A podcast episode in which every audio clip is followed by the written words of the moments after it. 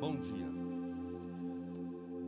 Muitas pessoas não gostam de cumprimentar o irmão do lado, mas olha para essa pessoa, dá um sorriso para ele, para ela. Diga assim: O Senhor está aqui. E Ele vai falar com você. Diga mais forte, Ele vai falar com você. Amém, queridos? Graça e paz para você. Deixa eu só abrir aqui meu iPad.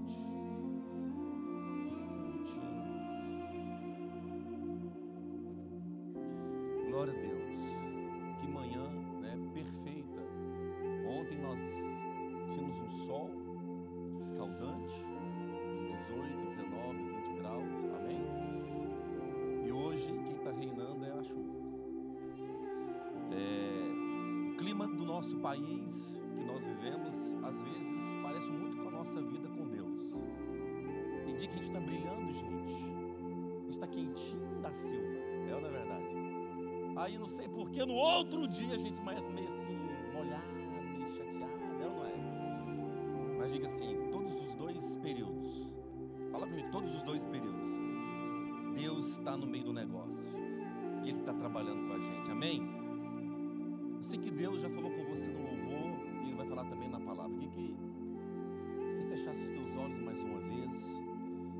colocasse a mão sobre o teu coração e fizesse uma oração bem perigosa. Das orações perigosas que nós fazemos é: Papai, faz a tua vontade em mim. Porque às vezes a vontade de Deus é bem diferente da nossa vontade. Então faz essa oração perigosa aí, você com Deus, Deus com você. Porque nós saímos da nossa casa, nós viemos aqui hoje para ouvir Deus falar, e Ele já está falando, e Ele vai continuar falando porque Ele está presente aqui. Pai, mais uma vez nesta manhã nós te louvamos, nós te agradecemos, nós somos gratos pelo teu amor e cuidado, pela tua graça, perdão e misericórdia. Nós deixamos todas as nossas frustrações, todos os nossos medos, todas as nossas inconstâncias, talvez até as nossas incertezas lá fora. E hoje, nesse momento, nós queremos te adorar através do conhecimento da tua palavra. Por isso, nosso coração está aberto para te ouvir. Fale conosco, assim nós te pedimos, em nome de Jesus, aquele que crê diz amém. Amém? Queridos, é, eu estava essa semana buscando o Senhor, falando com Deus, pedindo a direção de Deus para minha vida. E eu vi uma mensagem de Billy Graham, e ontem, uns falam Billy Graham, outros, né? É, eu chamo de Billy Graham. E ele, uma das suas reportagens que fizeram a ele, uma das entrevistas que fizeram a esse grande homem que já faleceu, um grande evangelista, década né, de 80, 90, que encheu estádios por todo o mundo, pregando o evangelho mais simples possível. E naquela entrevista perguntou para ele, Billy Graham, qual foi a sua maior tentação? Em que você mais foi tentado na sua história cristã? E quando fez aquela pergunta para ele, ele ficou pensativo olhando. Então aquele homem que estava entrevistando não se conteve com o tempo em que Billy Graham estava pensando e ele acelerou um pouco e disse: Foi a dama? Foi a fama? Foi a grana? Foi um desses três pontos que mexeu com você? E mais uma vez Billy Graham continuou pensativo. Ele disse: Não. A maior tentação que eu tive foi de deixar de orar e deixar de ler a palavra de Deus. Quando nós, como cristãos, somos tentados a afastar, porque às vezes no caminho a gente vai se afastando, então nós nos envergonhamos de falar com Deus, e nós somos tentados a não falar com Ele. Temos às vezes muitos amigos, muitas amigas, mas aquele que deveria talvez ser o nosso melhor amigo está no final da fila.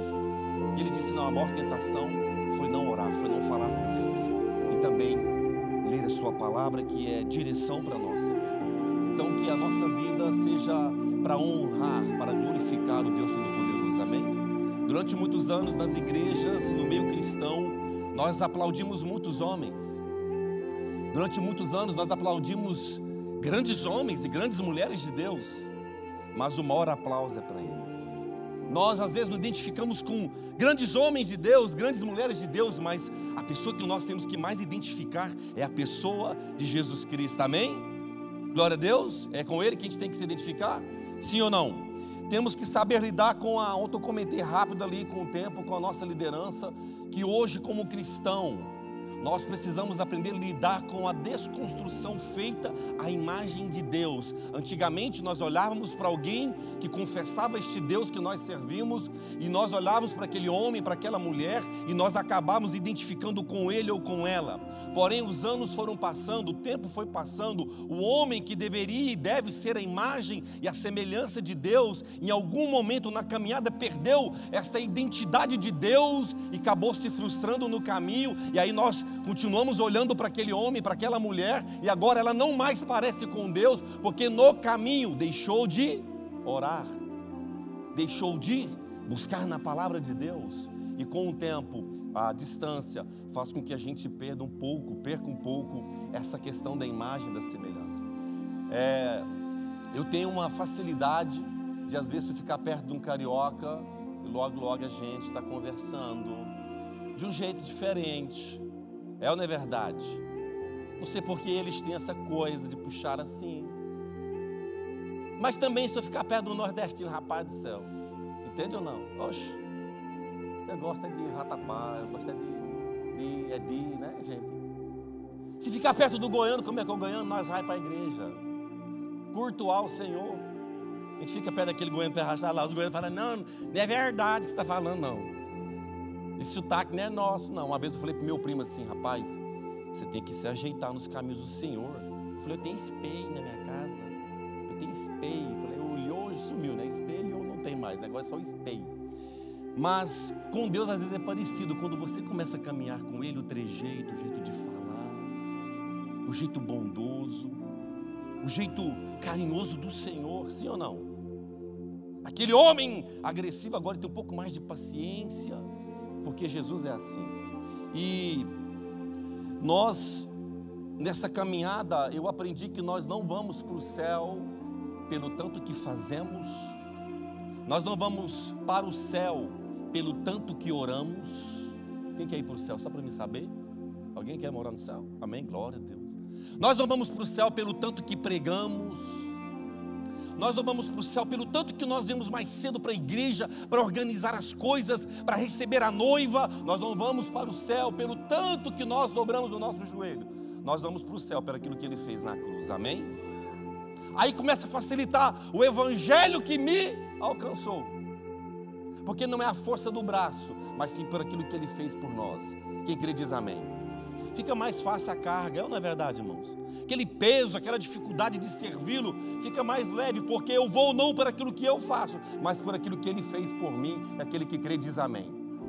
Glória a Deus, vamos para a palavra. A ministração hoje, eu separei um tema que é o segredo para você não desistir. O segredo para que eu não desista.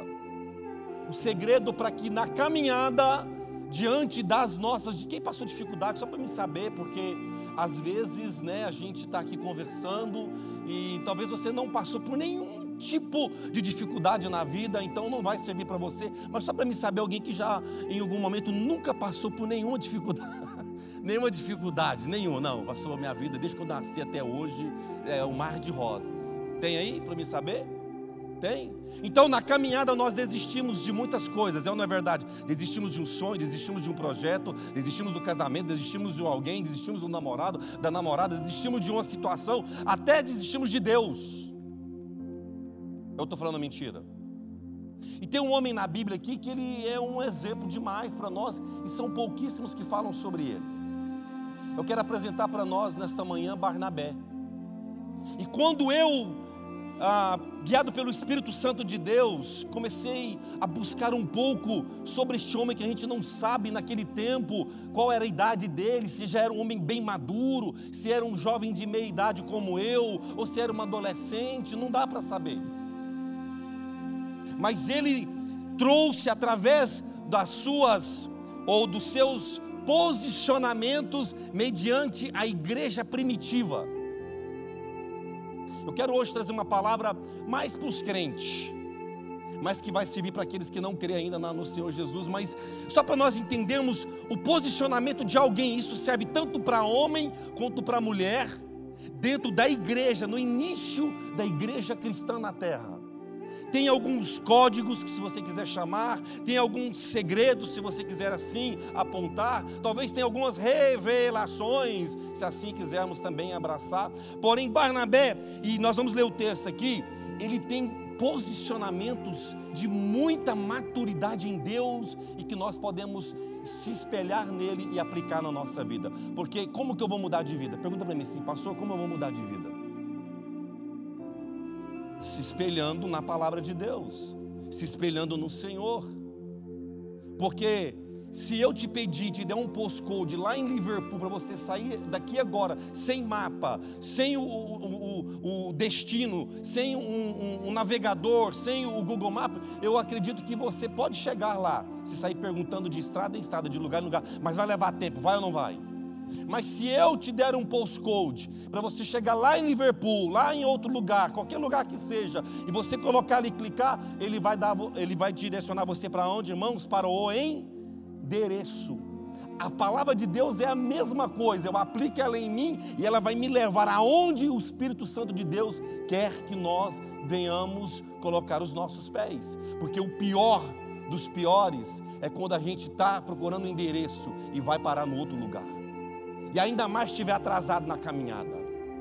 Você bota o negócio, o negócio te leva no outro lugar. Talvez, está entendendo ou não? Às vezes na nossa vida é igual. Nós estamos sem destino, irmãos estamos caminhando, a gente não acha o endereço que Deus quer, e aí a vida vai passando de endereço em endereço, de erro em erro, e a gente vai levando a vida, mas em nome de Jesus vai ser diferente a partir de hoje. O segredo para você não desistir, abra a sua Bíblia ou ligue a sua Bíblia, lá em Atos 11, do 19 ao 26. Se o seu celular ainda não converteu, existe um app né, que você vai abaixar lá a Bíblia, e você pode abaixar a Bíblia, e a partir de hoje esse celular, em nome de Jesus, passa a ser cristão, amém?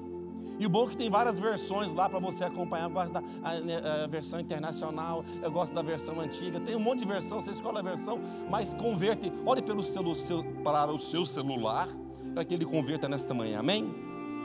Atos 11, 19 em diante. Eu vou ler, vou explicar passo a passo aqui, e depois nós vamos nas características maiores de Barnabé. Amém? É, eu sei que você é muito curioso e muito curiosa e você já está lendo a passagem. Olha para mim, não leia a passagem. Acompanhe, nós vamos aqui parágrafo por parágrafo e a gente vai entender melhor e você vai perceber alguns códigos de Deus. Que a gente abra a Bíblia e aí a gente já né, vai ler como é tá, tá, tá, tá, tá, tá, vai lendo. Não, vamos parte a parte aqui para a gente entender que a revelação de Deus é uma para todos nós nesta manhã. Amém? Você veio aqui para ouvir a voz de Deus? Glória a Deus? Então vamos lá. Lá diz o seguinte: era uma carta para a igreja de Antioquia, mas nós vamos pegar essa parte aqui que diz assim: ó, os seguidores de Jesus foram espalhados pela perseguição que havia começado com a morte de Estevão. Aqui já começa dando para a gente um código fenomenal. Quem conhece, eu não vou pregar a história de Estevão, mas Estevão era um jovem, bem jovem. Tá certo ali? Acerta, irmão, em nome de Jesus. Acertou? Onde é, como é que está lá? Continua. Ah, ali é uma versão interessante, mas eu vou na minha mesmo. Os seguidores de Jesus foram espalhados pela perseguição que havia começado com a morte de Estevão. Presta atenção. Estevão era um jovem apaixonado por Jesus, provavelmente entre seus 16 a 19 anos de idade. Começou a pregar o evangelho de Cristo, começou a falar do amor de Deus nas cidades, nas ruas, nas esquinas, e por falar deste amor de Deus e diante, né, de um povo totalmente idólatra, uma a uma religião, vamos dizer assim, a uma lei que eles não abriam mão de jeito nenhum. Esse jovem um dia é morto a pedradas. E aí, aqui nós lemos que os seguidores de Jesus, ou seja, já haviam homens e mulheres que seguiam a Jesus. E agora, pela morte daquele adolescente na cidade, daquele jovem na cidade, o pessoal ficou com medo. E aí, nós lemos aqui que eles espalharam nós vamos ver que eles não espalharam só na cidade. Não, aconteceu um crime ali, matou um cristão, todo mundo caladinho, cada um na sua casa. Não, muitos mudaram de cidades de Jerusalém para outras cidades. Por causa de um jovem, a igreja se espalhou. Por causa de uma coisa chamada perseguição. Continuo. Alguns foram até a região da Fenícia, a ilha de Chipre e a cidade de Antioquia e anunciavam a palavra de Deus somente aos judeus. Presta atenção: Estevão é morto apedrejada, o povo fica com medo, os cristãos ficam apavorados, porque talvez eu sou o próximo. Talvez eu sou a próxima. Então eles vão se espalham para vários lugares, e só que quando eles espalham, eles começam a pregar o Evangelho. A Bíblia faz questão de dizer: somente Olha, tanto que a Bíblia é, são coisas interessantes. Somente aos judeus. Eu vou explicar um pouquinho sobre isso. A igreja nasce no coração de Cristo. Cristo estabelece Pedro como o apóstolo da igreja. Então agora Jesus é morto, crucificado, ressuscita, vai aos céus. Passa um tempo, essa igreja começa a reunir numa casa, de uma casa de duas casas, de duas casas, ela vai crescendo. Porém, a cultura judaica era: nós somos o povo de Deus. Então Pedrão, junto com os seus discípulos, começa a pregar o evangelho para quem? Somente para os judeus. E aqueles cristãos que convertem agora, que vê Estevão sendo apedrejado, eles ficam amedrontados e eles espalham. Só que quando eles vão para lá, eles levam a visão da igreja com eles. Sabe quando se estabelece a visão da igreja? Agora eles chegam naquele lugar e naqueles outras, naquelas outras cidades haviam povos de todas as nações também, porém a cultura daquele cristão, daquela cristã, era pregar o evangelho para o mesmo goiano. Só goiano pode ouvir a palavra de Deus, ou só os cariocas podem ouvir a palavra de Deus, ou só os brasileiros que podem ouvir a palavra de Deus. Vamos continuar. Mas outros, agora presta atenção, já é um outro grupo mas outros que eram de Chipre e da cidade de Cirene foram até Antioquia e falaram também aos não judeus. O povo fica com medo esse povo espalha, não tem mais a direção direta dos discípulos. Preste atenção, não tem mais o pastor dando aquela direção para eles. Faz assim, prega assim, vai para os judeus, somente os judeus. Esse é o povo escolhido de Deus. Jesus veio para salvar os judeus. Vamos para lá, vamos para lá, vamos para lá. Chega lá, esse pessoal começa a caminhar. Nós não temos uma cronologia certa do tempo, talvez meses, talvez semanas, talvez anos. E aí eles começam a pregar o evangelho, só que, como não tem ali pegando uma regrinha, não tem uma religiosidade, o que, eles fazem? Começa a pregar também para os não-judeus. Quem chegava, quem aproximava, quem via na reunião no lar, na casa, na rua, no cafezinho, no costa, eles estavam fazendo o quê? Falando do amor de Deus. Vamos continuar. Deixa eu pegar esse pedacinho novamente aqui. Mas os outros que eram de Chipre, da cidade de Sirene, foram até Antioquia e falaram também aos não-judeus, anunciando a eles a boa notícia a respeito do Senhor Jesus. Ei, eles levavam o Evangelho. O Evangelho é uma boa notícia, amém? Aí, continua dizendo, preste atenção. Tanto que isso aqui é importante, é uma chave para a nossa vida o poder do Senhor estava com eles. Com eles quem? O povo que estava pregando o evangelho para os não-judeus.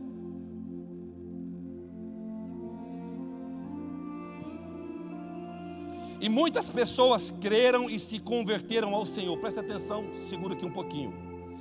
Quem converte alguém a Jesus Cristo não é o irmão A a irmã B, não é a quantidade de oração que nós fazemos, nós precisamos orar, mas quem converte é o poder de Deus, é o Espírito Santo de Deus. Por isso que eu iniciei dizendo: ei, muitos anos nós aplaudimos homens e mulheres, preste atenção, a glória é dele. Muitos anos nós reverenciamos homens e mulheres, ei, a glória é dele. Muitos anos nós olhamos e falamos: nossa, quantas pessoas aquela pessoa, tem gente que já anotou, quantas pessoas ele ou ela ganhou para Jesus, ei, a honra é dele. Olha o povo que eu ganhei para Jesus. Olha lá a multidão. A honra é dele, a glória é dele. Amém? Quem converte nós, quem converteu você dos pecados, dos nossos posicionamentos errôneos diante da cruz, foi o próprio Espírito Santo de Deus. Quem crê diz amém, só para mim saber se você está ligado. Amém? Então aqui já é um segredo para nós. Preste atenção, um negócio que vai virar isso aqui, irmãos. Preste atenção, vamos continuar. Essas notícias, diga comigo se notícias. Essas notícias chegaram à igreja de Jerusalém. Segura, ei, O povo espalha porque mataram um cristão na cidade, um jovem. Ficam com medo, vai para várias cidades. Chega lá nas cidades, não tem mais a direção de Pedro diretamente para os discípulos ou para os cristãos. Começa a pregar o evangelho pelo poder de Deus, a cura, a transformação, a libertação, a vida de Deus, a, a pessoa sendo salva, pessoa sendo convertida, não judeu, judeu, povo de todos os povos. Aí a notícia chegou para quem? Para a igreja em Jerusalém, para Pedro, para os discípulos. Amém, irmãos? Glória a Deus, estão ligados, está caminhando comigo, só para me entender? Alguém se perdeu aí no caminho ou está ligado? Chegou agora a notícia aí que está acontecendo um alvoroço, mano. O que aconteceu? O povo que saiu aqui da igreja foi para um monte de lugar aí e está acontecendo um negócio lá. Olha aqui o que, que, que a Bíblia fala. E aí, essas notícias chegaram à igreja de Jerusalém. Pode botar uma música de fundo, amém, glória a Deus. Vou repetir, essas notícias chegaram à igreja de Jerusalém, que resolveu mandar alguém para lá. Quem era esse alguém? Barnabé, preste atenção, a igreja estabelecida por Jesus Cristo na vida de Pedro, agora lá na capital, a base evangelística, a base de né, ganhar pessoas para Jesus, com vários discípulos diretos, vários discípulos até de Jesus Cristo, diretamente de Jesus Cristo, eles resolvem mandar um rapaz, um homem, um jovem, Barnabé, Poderia ter mandado um outro discípulo direto de Jesus, sim ou não? Pedro poderia ter ido diretamente, sim ou não? Gente, é o início da igreja, preste atenção. O, o, a, o sistema igreja começou ali. Poderia ter mandado o pastor, que tem né, os currículos, os diplomas, para ir lá levar e ver o que está acontecendo. Não, resolveu mandar Barnabé. E aí depois nós vamos aprendendo quem era esse Barnabé. Deixa eu continuar e me achar aqui. Essas notícias chegaram à igreja de Jerusalém, que resolveu mandar Banabé para Antioquia. Quando chegou lá e viu como Deus tinha abençoado aquela gente, quem abençoou aquela gente? Quem abençoou aquela gente? Ele viu que Deus estava fazendo. Barnabé ficou muito alegre, diga comigo assim, muito alegre. Poxa, o cara chegou lá. Agora vamos, vamos conjecturar aqui. Barnabé está ali na, na, na, na nata, irmãos. Nos grandes. Quanto mais barba longa, quanto mais cabelos longos, que não seria o meu caso, mas com mais vestes de líderes, da unção ali. Ah, e, e ele chega lá e ele está naquela nata. Agora ele vai para um lugar que não tem ninguém daquele jeito ali. E vê umas coisas que Deus fez. Isso aqui é um código para nós, preste atenção. Às vezes nós estamos em ambiente de muitas estrelas, que não é o nosso caso, de muita gente poderosa, de muita gente de Deus, que a gente nem percebe que quem está fazendo é Deus, entendeu ou não? Está entendendo? Barnabé estava naquele ambiente Jerusalém que já era, já desde a sua fundação, como uma cidade que Deus fala, como uma cidade que Deus estabelece a direção para todo o povo, como uma cidade santa, a cidade que o Senhor desce e fala, agora ele vai para um outro lugar e vê Deus fazendo também. Havia uma religiosidade muito grande. Aqui é o lugar santo, aqui é o lugar poderoso, aqui é a cidade que Deus está estabeleceu, o povo cuidadoso o povo cuidado, perdão por Deus, o xodozinho de Deus. Aí o cara vai para um outro lugar, para outra cidade, para outro ambiente, bem distante, e vê Deus fazendo. Preste atenção, olha o que Deus vai direcionando para nós. E ele chegou lá e ficou muito alegre. Aí ele faz uma coisa aqui, irmãos, para nós.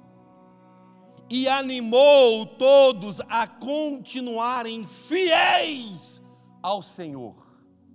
Ei, nós estamos aqui, o milagre está acontecendo, estou vendo Deus fazer, mas eu ainda vou te animar. Espera aí, ele se alegra com aquilo que Deus está fazendo e ele agora vem com um chá de ânimo, dizendo: Ei, continue nessa pegada, é assim mesmo.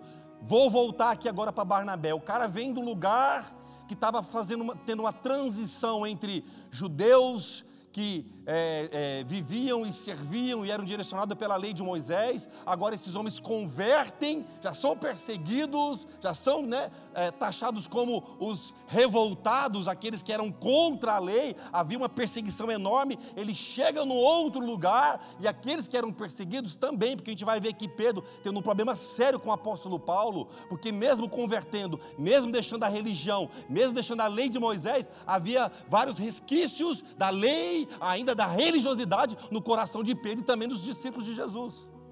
Agora ele chega naquele ambiente, vê o povo ali, vê o milagre de Deus, vê coisa acontecer, ainda anima mais para que eles possam, para que eles continuem sendo fiéis ao Senhor e de todo o coração. Continua aqui. Barnabé era um homem, aí agora a Bíblia começa a falar um pouquinho para a gente saber quem é esse cara. Quem é essa pessoa que nós vamos aqui olhar como espelho e vamos aprender com ele a não desistir no caminho? A Bíblia faz questão de falar um pouquinho sobre alguns atributos deste jovem. E é chave para nós. Que diz assim, ó: Barnabé era um homem bom, diga comigo sim, bom. Barnabé era um cara cheio do Espírito Santo, diga comigo sim, cheio do Espírito Santo e também um cara de fé. Diga comigo, fé. A Bíblia faz questão de dizer três pontos importantíssimos na vida de Barnabé. Ele era um homem bom, ele era um homem cheio do Espírito Santo de Deus, e ele era um homem de fé. Aí eu volto aqui agora, quando a eclésia, a igreja, a base, os líderes, os discípulos, Pedro vai olhar para todo mundo, e eu imagino Pedro querendo escolher alguém, quem que ele escolheu, irmãos? Alguém bom alguém cheio do Espírito Santo e alguém fiel. Quem escolheu Barnabé não foi Pedro, não foi a base, quem escolheu foi Deus. Para enviar para uma missão, diga comigo sim, a nossa missão precisa ser maior do que nós mesmos. Se a minha missão não for maior do que eu mesmo, o Evangelho morre em mim, entende? Porque eu morri, a missão acabou. Mas quando a missão é maior do que eu mesmo, eu posso até ir, mas a missão continua, porque eu deixei uma coisa chamada legado. Olha aqui o que vai acontecendo aqui, irmãos, preste atenção. E muitos se converteram ao Senhor. Depois, Barnabé foi até a cidade de Tarso a fim de buscar Saulo. Nós falamos de Estevão, olha aqui. Olha o meio que esse homem está envolvido. O evangelho espalha, muitos se convertem. Um jovem cheio de Deus começa a pregar o evangelho. Esse jovem é morto a pedrada, uma das piores mortes da época. O povo se espalha. A igreja fica preocupada porque agora está pregando Jesus em outros lugares sem a nossa direção. Olha para a igreja, acha o cara, envia o cara. O cara chega lá, vê muita coisa boa. Dali ele, ele recebeu uma notícia de um tal de Saulo, Tarso, um cara que perseguia. Ele vai até a casa do camarada para fazer uma coisa chamada conexão.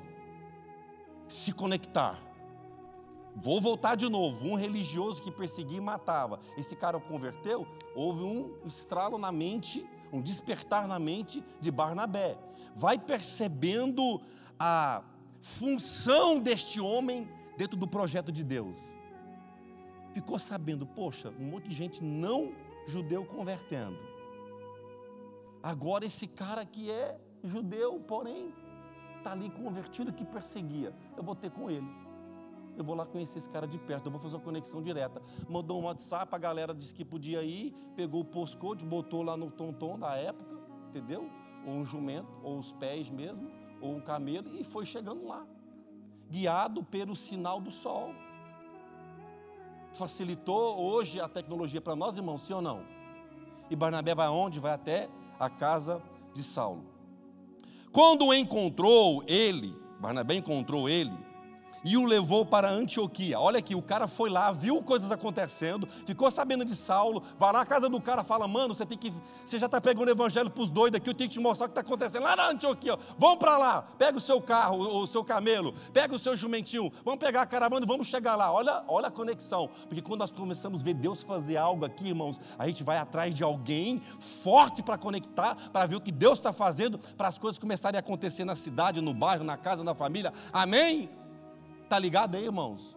Talvez eu dê uma acelerada, vou, vou frear um pouco para a gente entender bem, porque eu quero que nós venhamos sair daqui hoje cheios da direção de Deus para a nossa vida, para nunca mais a gente desistir. Aquele que, que diz amém. E aí ele falou: bora para lá, meu irmão. Quando encontrou, ele o levou para Antioquia. Eles se reuniram durante um ano com gente daquela igreja e ensinaram muitas pessoas foi Antioquia que pela primeira, diga comigo assim, primeira vez, os seguidores de Jesus foram chamados de cristãos. Vamos falar um pouquinho sobre Barnabé, essa passagem que nós lemos e este jovem.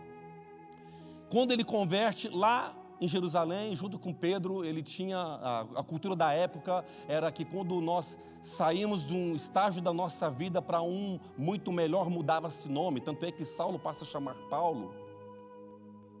E ele olha para aquele homem chamado José e dá um novo nome para ele, que é Barnabé, com um significado: filho da exortação, filho da consolação, filho do amor. Como? Incentivador, motivador. Barnabé. E esse jovem ele converte em um período, irmãos, que a igreja primitiva passava por uma transição. Transicionar uma visão de Deus, vários paradigmas sendo quebrados da religiosidade. Jesus quebrou isso. Jesus quebrou todo, ele cumpriu a lei de Moisés, e quando Jesus cumpre a lei de Moisés, ele traz um novo tempo, ele traz uma nova direção, e tudo que é novo, preste atenção, tudo que é novo para a nossa vida vai gerar alguma crise em nós. Novo trabalho, nova cidade, sabe, um novo tempo por quê? Porque eu vou me deparar com algo novo acontecendo agora, com algo velho que eu vivia. E aí a gente choca diante daquela situação. E aí esse jovem se converte na igreja primitiva, no período em que a igreja ela estava nessa transição, e a Bíblia faz questão de dizer ali que ele vende uma propriedade, ele vê necessidade da igreja, ele vê pessoas famintas, pessoas pobres, pessoas passando por dificuldade, a igreja crescendo, ele falou, essa igreja precisa do quê? De um dinheiro. A Bíblia faz questão de dizer que ele pega a propriedade que ele tinha, ele vende aquela propriedade para ajudar a igreja, a igreja começa a crescer, começa a avançar, em nenhum momento a Bíblia vai chamar ele de um discípulo, ou em algum momento vai chamar ele de alguém importante, mas ela, ele tinha sua importância, tanto é que nós estamos lendo sobre a história dele. Ele está ali envolvido na igreja, fazendo parte daquele momento, fazendo parte daquela transição, e eles olham para aquele homem como um homem bom, como um homem cheio de Deus, cheio do Espírito Santo de Deus, e como um homem de fé. E aí ele vai é, caminhando e ele vai é, criando o seu espaço no meio do povo, e aí acontece algo fenomenal. Olha aqui. O ministério de Barnabé ficou mais notório quando chegou a Jerusalém informação de que Antioquia da Síria e os cristãos helenistas que haviam se refugiado ali devido à perseguição que se iniciou na Judéia após a morte de Estevão. Presta atenção.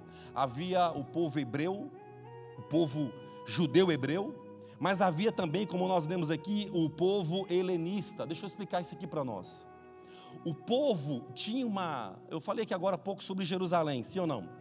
Eles tinham uma, criou-se uma religiosidade do lugar santo, do lugar que Deus fala. Então, o povo hebreu, quando converte, eles agora, e quando a igreja de Antioquia começa a crescer, havia ali também os cristãos helenistas. Quem era esse povo? Era o povo de cultura grega versus a cultura de Jerusalém, dos judeus, do hebreu. Só que o povo judeu, o povo hebreu tinha Moisés como o guia, tinha a lei como direção. O povo helenista, eles tinham uma mistura muito grande cultural dos gregos. E os gregos tinham o quê? Os seus deuses, a filosofia, a sua cultura. Barnabé, no meio, vou resumir a história aqui. Quando essas duas igrejas se convertem, o povo hebreu de cá, de Jerusalém, judeu, o povo ali helenista agora, cristão convertido, eles começam a debater porque a igreja primitiva, ela estava em transição de visão, transição de levar o evangelho de Cristo, que já batia diante das leis. Agora a igreja convertida começa a ter um outro outro debate, que era o debate teológico entre eles. E Barnabé está onde, irmãos? No meio dos pastores, no meio da igreja. Uns defendendo que converter somente os judeus, outros defendendo converter os não judeus. Brigas teológicas, brigas sobre como eles deveriam se comportar, se, se, se, se teriam que fazer a circuncisão ou não, se continuasse tendo ou não, como que seria o alimento, como que a igreja, como que eles agora convertidos, eles, eles poderiam passar a comer carne de porco, eles poderiam passar a ter agora, quebrar aquela religiosidade toda que não podia ir para a praia e colocar uma bermuda somente vestido longo, agora pode ir para a praia, não pode, pode assistir televisão, não pode, pode jogar futebol, não pode, uma briga, e Barnabé está onde, irmãos? No meio da briga, da igreja, sendo transicionada, a visão sendo espalhada, o evangelho chegando para todos os povos, e a Bíblia faz questão de apontar para um homem que faz uma grande diferença, e a gente vai aprendendo, e se você está entendendo até agora, diz amém. Então Barnabé chegou, ele fez a conexão com Paulo, e olha aqui, lê lá em Atos 9, 27. Abre para nós aqui, para a gente entender algo. Barnabé está ali, vê os helenistas lutando por uma visão teológica, vê os hebreus lutando por outra visão. A igreja está crescendo longe de Jerusalém, o pau está quebrando, a direção vinha de lá. E aí ele faz uma coisa, Atos 9, 27. Então Barnabé veio ajudá-lo e o apresentou aos apóstolos. Já parou para pensar? O maior evangelista da Bíblia, apóstolo Paulo, foi apresentado à igreja, a Pedro, por Barnabé. Olha a função deste homem na igreja primitiva, irmãos. Na base. Olha o posicionamento. Olha o coração, e lá continua dizendo: E lhes contou como Saulo tinha visto o Senhor no caminho e como o Senhor havia falado com ele. Barnabé também contou como, em Damasco, Saulo, pelo poder do nome de Jesus, havia anunciado corajosamente o Evangelho de Cristo. Barnabé foi enviado para Antioquia após algum tempo de trabalho e ele viu a necessidade de auxílio naquela obra. Barnabé, esse homem, esse jovem, teve um papel fundamental entre a transição, entre apresentar, entre a conexão do maior evangelista de todos os tempos, o homem que escreveu praticamente a metade de toda a Bíblia à igreja naquele tempo. Diga comigo assim, glória a Deus pela vida de Barnabé. Olha o que Deus faz, irmãos. Pega alguém por detrás das cortinas, alguém que a Bíblia não relata de um grande currículo, mas que ele tem um posicionamento fenomenal diante de uma situação. Só quem é líderes aqui, pastores, sabe o que é sentar numa, numa roda e o pau quebrar, teologicamente falando. Eu acho que na igreja, na hora de se ver Santa Ceia, não pode ser assim. Eu acho que é mais ou menos isso. E Barnabé lá no meio, tomando um café só de butuca. Eu acho que lá na igreja, quando liberar os surfistas, eles não podem usar. Não, não é verdade. Eu acho que lá na igreja a música tem que ser só da harpa. Eu acho que lá na igreja o povo pula, o irmão usa calça jeans. Eu acho que lá na igreja raspou a cabeça. Eu acho que na igreja o tatuado e Barnabé no meio. Eu acho que aquele povo lá, com a sua cultura que eles vieram, eles acabam fazendo ali um, um, uns negócios lá, eles adoram a Deus, mas às vezes eles levantam as plantas e acham que as pedras têm energia também, e gostam do lindo som. Eu acho que aquele povo gosta de ficar meio zen, é, ali, meditando, debaixo daquele sol gostoso do deserto queimando-se e falando. Eu acho que aqueles que gostam de botar a cachoeira para ouvir na hora de dormir, porque traz uma paz do coração, e eu faço isso também. Amém, glória a Deus. Ai, aquele som dos pássaros que gera uma energia poderosa e Barnabé lá no meio. Eu acho que o irmão que pula demais no culto, é, é, é, aquela é obra da carne. Eu não acredito que tem que bater palma no culto. Eu acho que tem que bater palma no culto. Falar línguas estranhas, não concordo. Se não tiver alguém interpretando, e o outro fala assim mesmo, e aquela briga teológica acontecendo. E Barnabé aonde, gente? Diga comigo assim, lá no meio. Aí, ele faz um negócio Presta atenção aqui, ó. Barnabé faz uma coisa interessante. Ele viu com os olhos Saulo. Ele viu um homem convertido que perseguia.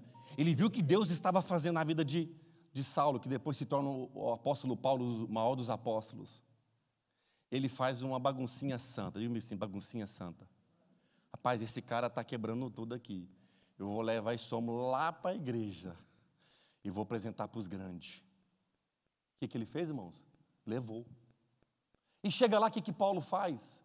Não dá tempo. Se você buscar e pesquisar, você vai ver que há uma briga fortíssima entre o apóstolo Pedro e o apóstolo Paulo, justamente nesses pontos que eu acabei de falar. Pedro, o pastor, base da igreja. E o pau começa a quebrar, ao ponto dele estar tá ali no meio dos não-judeus, ele está lá de boa, conversando, a mão aqui, entendeu? Botou uma camiseta, né? Aqui, é, é, como chama essas camisetas aqui que mostra o bracinho malhado? regata, uma bermudinha, deu para ver a tatuagem na, na, batata de Pedro, ele usando um vans ali, um boné virado para trás, conversando com a galera lá, tal, tal, tal, tal, tal, tal. Daí agora chega um outro povo, ele troca de roupa rapidão para aparecer com os crentes, né? Aí veste agora roupa de crente, fica no meio, e ele fica naquele jogo. E Barnabé só de longe fazendo o quê, irmãos? Observando. E aí ele joga o quê? Madeira no fogo e traz Paulo, né? E ele começa agora a ter uma briga entre eles ali, e o pau vai quebrando ao ponto, eu estou resumindo bem rápido aqui, que Pedro agora ele estabelece, e o bom é que Paulo chega lá e diz o seguinte: eu, apóstolo Paulo de Jesus Cristo. Os caras falam, mano, eu não, eu não passei o óleo nesse cara. Não foi, foi você, Pedro, não, foi você, André, não, foi você, quem foi aqui que desceu o óleo nesse cara? Como é que esse cara tem a cara de pau de vir lá do outro lugar, dando esse testemunho, perseguiu o povo, falava mal da igreja, falava mal do povo de Deus, agora ele vem para cá e se, se intitula apóstolo direto de Jesus, ei, para não ter briga entre vocês, ninguém me ungiu, quem ungiu foi o próprio Deus. Diga-me, glória a Deus por isso. Vocês conseguem entender agora a briga ali dentro, na base da igreja, irmãos? Diga comigo assim: Barnabé estava lá no meio, escutando de um lado. Porque às vezes a gente está nessa posição, né? A gente vem e escuta de um lado. Eu acho que eu na igreja.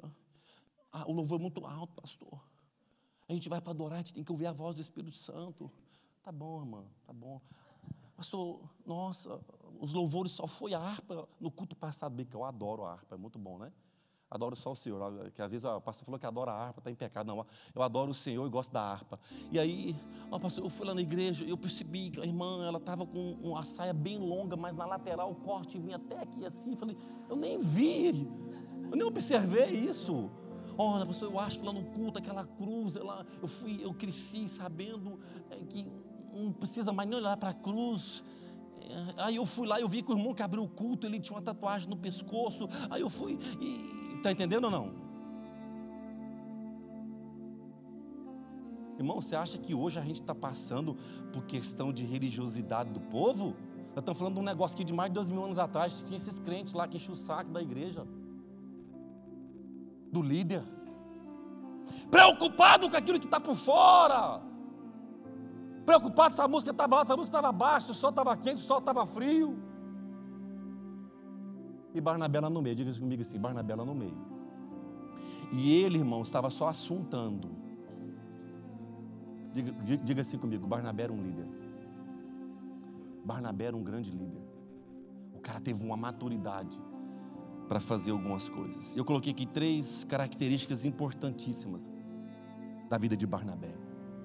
Eu espero que essa palavra ela entre no seu coração de uma forma transformacional. Que ela transforme de dentro para fora. Que às vezes nós estamos em situações muito parecidas. Eu sei que eu fiz um panorâmico do panorâmico do panorâmico da base da base do início da igreja. Mas o pau quebrava lá, irmãos. Quem era mais santo, quem era mais justo, quem era mais amigo de Deus. Isso acontece muito na igreja atual, no mundo. Quando eu digo aqui para nós tomarmos cuidado com o nosso coração, sobre os aplausos, sobre os well done, sobre os ei, que massa, é porque a honra é dele. E muitos se contaminaram achando que a honra também era para ele ou para ela. Por isso que o evangelho, em vez de ser gracioso, bondoso, ele se tornou egoísta, orgulhoso por isso que muitos líderes que nós espelhávamos um dia caíram, e muitos irmãos dentro do corpo não têm uma vida diante do altar. Não dá mais para nós maquiarmos quem nós somos diante de Deus. E essas características são bases importantes para a nossa vida, e nós vamos falar um pouco sobre elas. Bondade. Irmão, ser bom nos tempos de hoje tem sido muito difícil por vários e inúmeros motivos. Até mesmo porque o significado de ser bom, ele perdeu a sua significância no nosso coração. Bom? Já fui bom demais, já quebrei muita cara. Hoje eu estando bem é o que está valendo. Mas não é isso que Barnabé nos ensina. Ser bom só eu sei o quanto eu quebrei a cara e ajudar o próximo. Ser bom Pastor, ninguém leva comida na minha casa. Eu tenho que levantar cedo para pagar as minhas contas. Ser bom, para quê? Eu fui bom a vida toda, só me lasquei. Eu agora vou pensar mais em mim. Quero ser feliz. Eu já evangelizei muitas pessoas que é, a Bíblia não diz que nós, nós não podemos julgar salvo ou não salvo, mas a Bíblia dá base completa para nós julgarmos pecados. Falar, mano, não está legal, bicho. Esse negócio não está certo, não. Eu quero ser feliz. Eu falei assim, perdão pela palavra, vou falar um negócio duro, mas eu quero que você entenda. Muitos estupradores, eles são felizes estuprando. Então, cuidado em querer ser feliz, porque às vezes a minha felicidade, o meu estado de ser feliz, vai contra diretamente a verdade de Deus. Está entendendo ou não?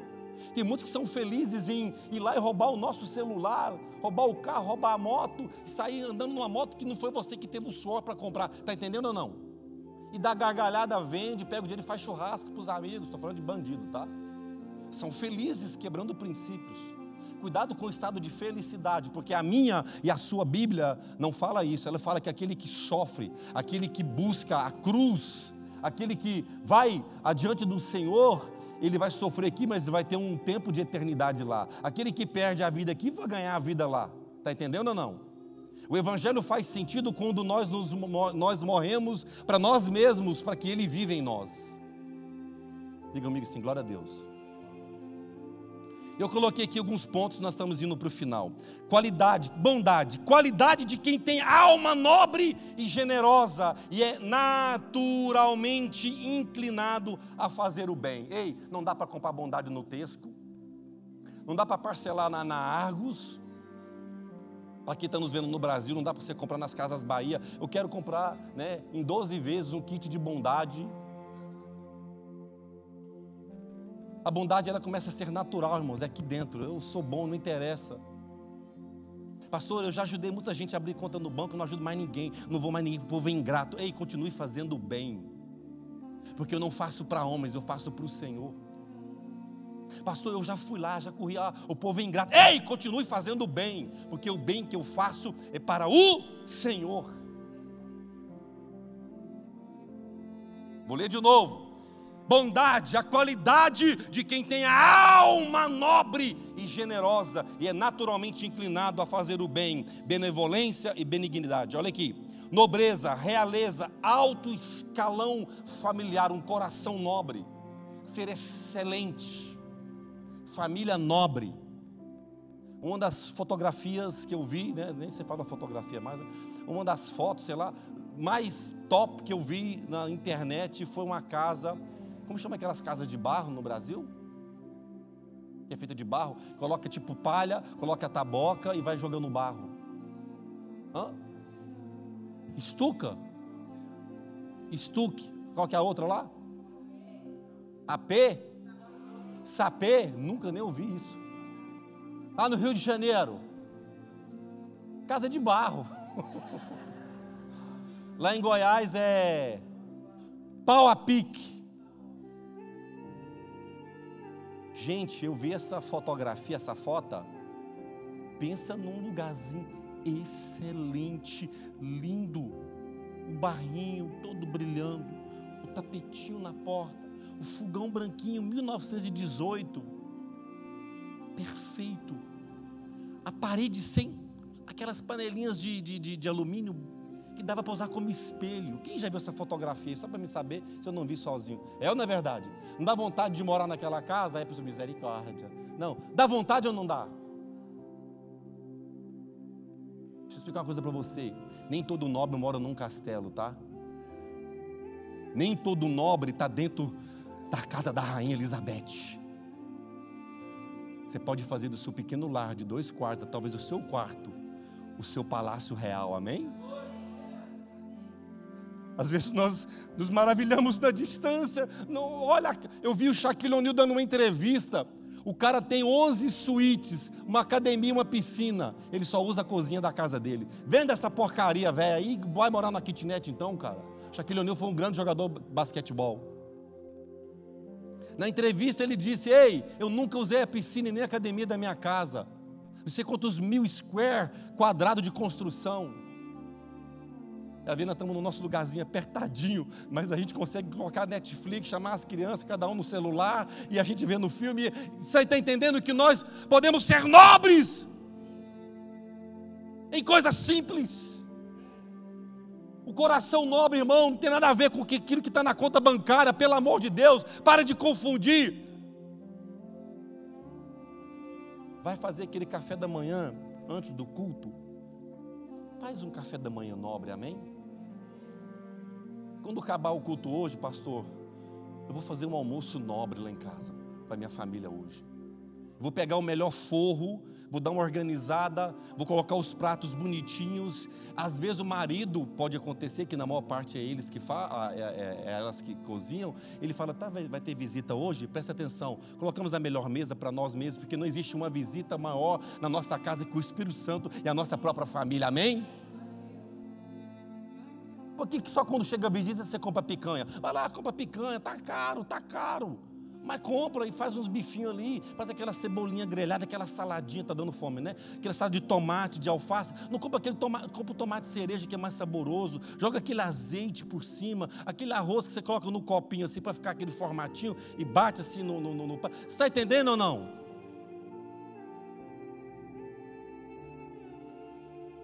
Queima aquele alho, irmãos, antes de fazer arroz, tem um segredo. Aqui, ó, presta atenção. Você vai pegar o alho, vai picar ele todo quadradinho, frita ali no azeite ou no óleo, tira o alho e refoga o arroz ali, só com um aroma. Porque eu já comi frango ao alho, já comi alho ao frango. E quando a gente come o alho ao frango, a gente lembra do, do alho o dia todo. Ser nobre! Em coisas simples. Amém?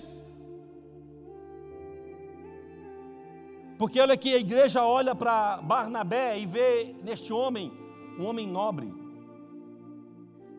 Tem nada a ver com riqueza, pelo amor de Deus. Deixa eu correr aqui. Deixa eu me achar. Outro ponto aqui da bondade é ser generoso, que é capaz de deixar de lado os seus próprios interesses para ajudar outra pessoa que tem bons sentimentos e bom caráter. Generosidade, irmãos. Sabe, eu me orgulho de olhar para cristãos que amam a Jesus e têm postura de quem ama. Porque dizer que ama não significa muito. Eu posso dizer que amo a Sabrina, mas nunca uma flor, nunca lavar a louça para ela, nunca arrumar a casa, nunca ajeitar aqueles gatos abençoados que às vezes eles esquecem que o banheiro é aquela caixinha. Nunca fala, bebê, bota a perna para cima, fica de paz aí que hoje está comigo o serviço. Amar com as atitudes. Mandar uma mensagem de segunda-feira cedo. Bem, você saiu na correria, você estava tão lindo, bravo, cedinho, mas mais tarde eu te acalmo. Amém? Diz a glória a Deus aí, irmão. Diz aleluia.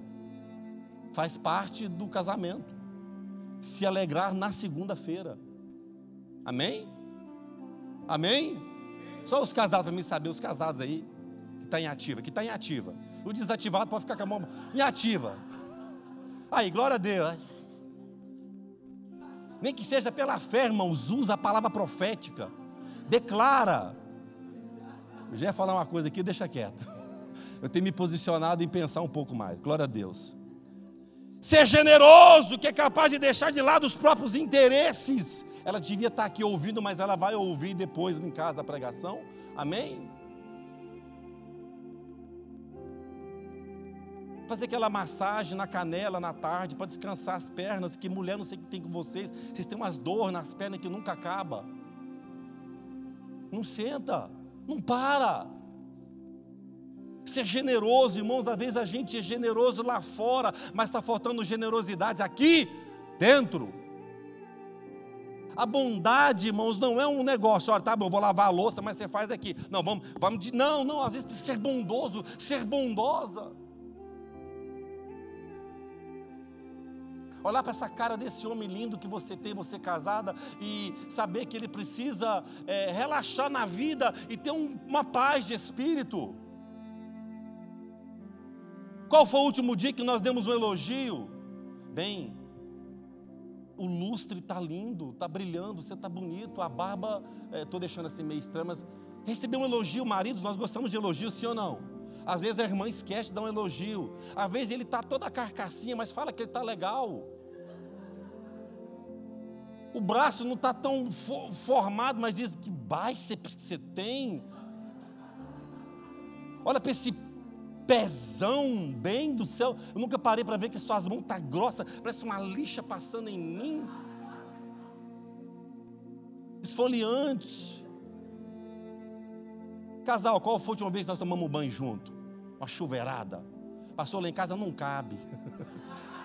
Aqui, gente, olha, eu morei num flat que quando eu fazia assim, a cabeça batia na parede, entendeu? Eu tinha que descer assim, ó. Para pegar qualquer coisa que caía. Não tem uns banheiros assim? O sangue de Jesus tem poder, uai. Você quer um banheiro de um anão? Nada contra os anõezinhos, mas. E, a ducha era aqui, ó. Bem, vamos tomar um banho junto. Não tinha jeito, não tinha como. Oh, Jesus, fugi aqui, mas está valendo. É, benevolência, bondade de ânimo para com algo ou alguém. Ei, estar animado não pode depender da situação. Está entendendo ou não? Está mal, eu estou mal. Não, está mal, aí que eu tenho que ativar o modo ânimo. Entendeu ou não, irmãos? Deixa eu falar uma coisa aqui para vocês. Já liberaram as crianças, não sei porquê. Os adolescentes vieram, a aula foi rápida, mas bom que eles vão pegar essa parte aqui. Celulares desligados, amém? Jovens. Mas preste atenção: ser é, benevolente, bondade de ânimo. Ei, não dá para toda hora estar tá mudando esse temperamento aí. Como que Deus vai enviar a gente, como enviou Barnabé? Barnabé chega lá e ele chega o quê? A Bíblia que nós lemos ali, animou o povo. Tá mal, é verdade. Tá, não, vamos embora, mano, bora para cima. Pastor, o negócio está apertado, não, vai mudar esse quadro. Ei, o Senhor te convidou, o Senhor te chamou, o Senhor te escolheu. Diga amém, pelo amor de Deus.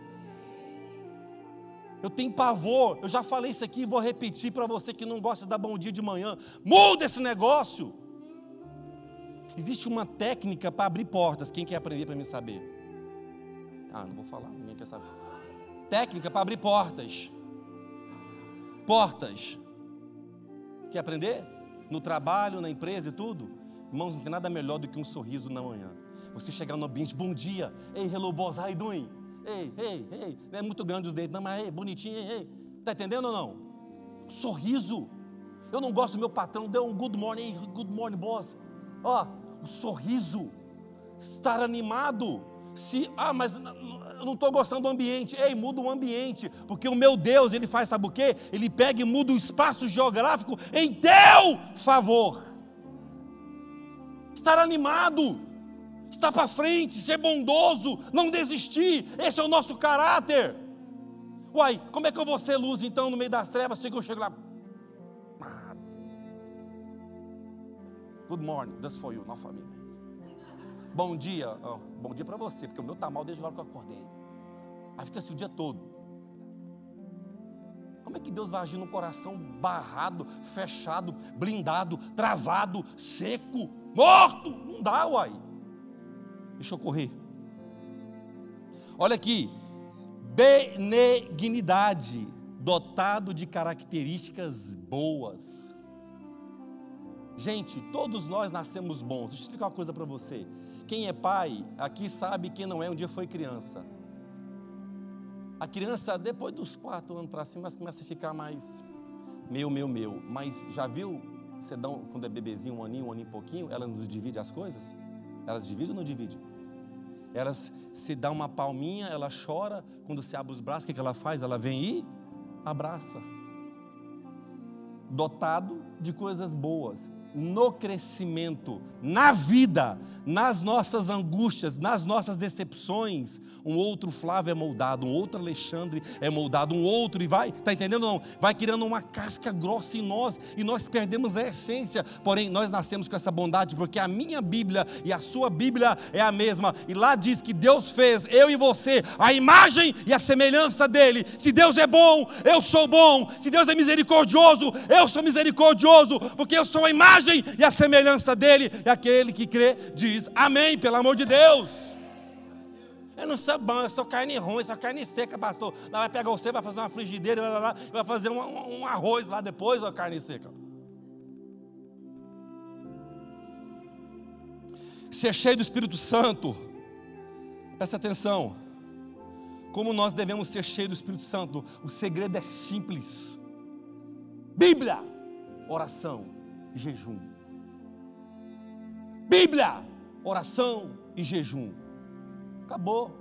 Eu quero ser cheio. Ai, pastor, eu quero, sabe, tocar nas nuvens. Fique de pé, igreja. Eu quero, sabe, sentir Deus falar. A banda pode subir aqui que a gente vai cantar mais um hino e Deus está falando conosco, amém? Eu quero ser cheio, pastor, do Espírito Santo. Ei, Bíblia, oração e jejum. Ah, eu quero ter uma vida nova. Ei, Bíblia, oração e jejum. Ah, eu quero ter uma vida transformada. Eu quero ter minha casa transformada, o meu marido transformado, a minha esposa transformada, os meus parentes transformados. Ei, Bíblia, oração e jejum. Ah, eu quero viver aquilo que nós falamos aqui, ó, não desistir no caminho. Bíblia, oração e jejum, ser bondoso, ser bondosa, ser cheio de Deus, ter misericórdia, andar com as características de Jesus Cristo. Aí as coisas ficam mais fáceis para a gente. Qual que é a maior tentação que Billy Graham disse, irmãos? Deixar de orar, deixar de ler a palavra de Deus. Sabe, deixa eu dizer algo para nós aqui: nós vamos passar por turbulências, nós vamos passar por problemas, nós vamos passar por decepções, nós vamos passar por situações ruins, e o que vai prevalecer em nós, diga comigo, Bíblia, oração, jejum. Dizer carne, diga comigo assim: carne, você ganhou muitas coisas. Diga comigo, você ganhou muitas coisas. Mas hoje você perdeu. Hoje você perdeu. Porque eu preciso de Bíblia, eu preciso palavra de Deus, eu preciso de direção de Deus, eu preciso falar, eu preciso orar. Irmãos, foi o tempo que o véu estava descido e tinha que alguém ir lá e levar as orações suas. Hoje a oração ela pode acontecer no banho, dirigindo, no trabalho, em casa, fazendo comida, ouvindo uma música, falar, orar, ter um tempo com Deus abrir o coração, largar de ser pidão, largar de ser pidona e começar a entregar a Ele a nossa adoração. Amanheceu mal, amanheceu triste, amanheceu arrasada, arrasado. Comece a adorar de manhãzinha, bota um louvor no seu foninho, tira aquelas músicas da carne que não está ajudando em nada e bota uma adoração. Você vai ver a diferença na sua vida a partir de hoje, em nome de Jesus.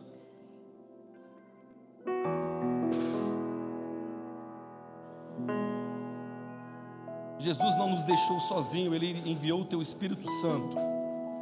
Se nós aceitamos a Jesus como Senhor e Salvador, então o Espírito Santo de Deus habita em nós.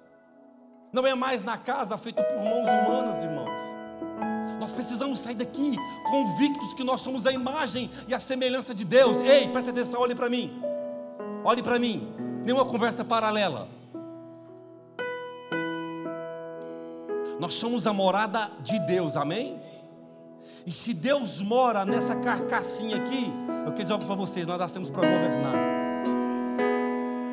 Se Deus habita em mim, se Deus habita em você, então há governo de Deus. Porque Deus não é cauda, Deus é cabeça. Olha para a vida de Barnabé. Um homem bom, cheio do Espírito Santo e um homem de fé terminar aqui. Gálatas 5, 22 e 23 diz: Mas o fruto do Espírito é amor, alegria, paz, paciência, amabilidade, bondade, fidelidade, mansidão e domínio próprio. Ei, esses são os frutos do Espírito Santo em nós. O que está tirando a sua alegria em nome de Jesus, irmãos?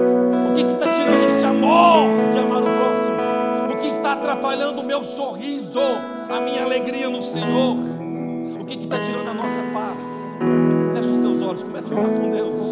O que está tirando a nossa paz de adorar o Senhor, de enfrentar a segunda-feira, de enfrentar os problemas, de enfrentar as situações. O que que está tirando a nossa paciência de saber esperar em Deus? O que, que é que está atrapalhando eu ser mais amável, eu ser mais bondoso, eu ser mais bondosa diante do nosso Deus? Que é que tirou do nosso coração a nossa fidelidade ao Senhor? Sermos fiéis à Sua palavra, sermos fiéis aos Teus mandamentos, sermos fiéis à pessoa de Jesus. Ei, fale com o Senhor. O que tirou a nossa mansidão? A gente anda muito nervoso, irmãos. Coloque a mão no seu coração. Feche os teus olhos. Se desligue de tudo, de todas. Tirou do nosso coração a nossa mansidão de sermos mansos, sabe, de sermos generosos, de sermos benignos, agir com bondade, mesmo em meio ao caos. Você é a imagem e semelhança de Deus. Você é a imagem e a semelhança do Todo-Poderoso. Ele não habita em casa, ele não habita em prédio, ele não habita em construções, ele habita dentro de você. Ele quer mudar a tua história, ele quer mudar os teus sonhos, ele quer ver alegria no teu rosto, ele quer ver esta mansidão tomando conta do teu coração. Fale com Deus. Sem fé é impossível agradarmos ao Senhor. Ei, com fé nós somos mais fortes. Com a fé nós enfrentamos os problemas de peito aberto. Com a fé nós olhamos para as circunstâncias, nós olhamos para a muralha e nós avançamos, porque é a fé que nos fortalece. Fale com Deus e nós vamos adorar.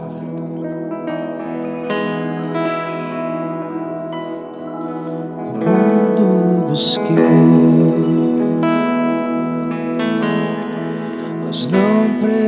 preencheu-me.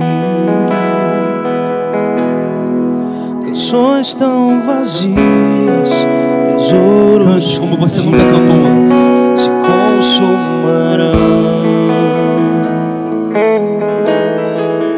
Então você veio. Eu trouxe pra perto todo desejo é satisfeito em seu amor.